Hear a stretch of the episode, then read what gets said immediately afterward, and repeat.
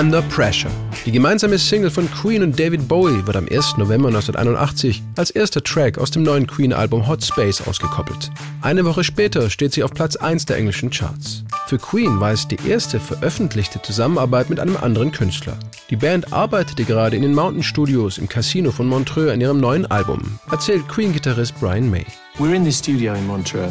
And David Bowie lives nearby. David Bowie wohnte ganz in der Nähe. Wir waren eigentlich nur zusammen essen und sind dann irgendwie wieder im Studio gelandet. Rough intention of doing something. Aus der spontanen Session entwickelte sich dann die Idee zum gemeinsamen Hit. Für Queen-Sänger Freddie Mercury eine ideale Ausgangssituation. Es war nicht geplant. Wenn etwas geplant ist, ist es langweilig. Wir haben einfach mal ausprobiert, um zu sehen, was passiert. Plötzlich entstand dieser Song und wir sagten, oh, das ist ganz gut. Lass uns daran ein bisschen arbeiten arbeiten. Und das Ergebnis davon war Under Pressure. Die Grundlage dafür war ein unfertiger Queen-Song mit dem Arbeitstitel Feel Like.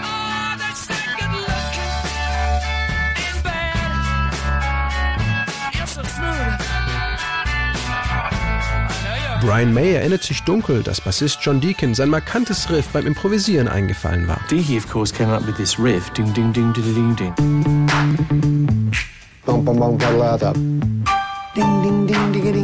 Das Problem war nur, dass John Deacon sein Bassmotiv nach dem Abendessen beim Italiener wieder vergessen hatte. Der einzige, der es noch genau im Ohr hatte, war Schlagzeuger Roger Taylor. And then we went for a pizza and he forgot it. It completely escaped his mind. We got back and I remembered it. David Bowie wollte unbedingt noch Handclaps und Fingerschnipsen einbauen und so wuchs der Song und wuchs und wuchs.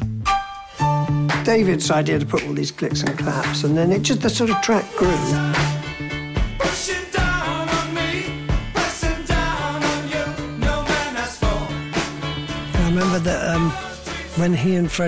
David und Freddie arbeiteten dann zusammen an den beiden Liedstimmen. Sie vereinbarten, dass sie nicht hören durften, was der jeweils andere gesungen hat.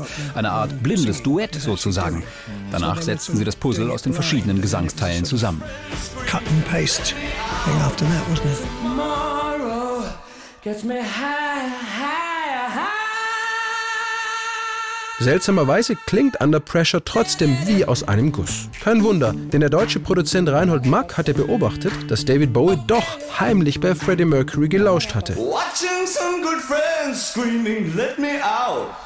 tomorrow gets me higher. Freddie sei danach vollkommen überrascht gewesen, wie gut Bowie ihn ergänzte.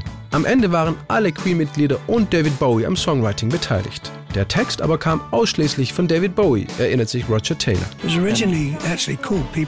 Eigentlich sollte der Song People on the Streets heißen, aber dann entschied er sich plötzlich für den Titel Under Pressure. In Under Pressure geht es darum, wie permanenter Druck ein Leben zerstören kann und wie die Liebe ein Ausweg daraus sein kann.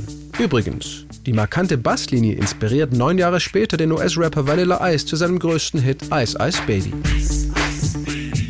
Am 15. November 1981 stehen Queen und David Bowie mit dem Original von Under Pressure auf Platz 1 der englischen Charts. Für Queen ist es der zweite Nummer 1 in Großbritannien nach Bohemian Rhapsody 1975.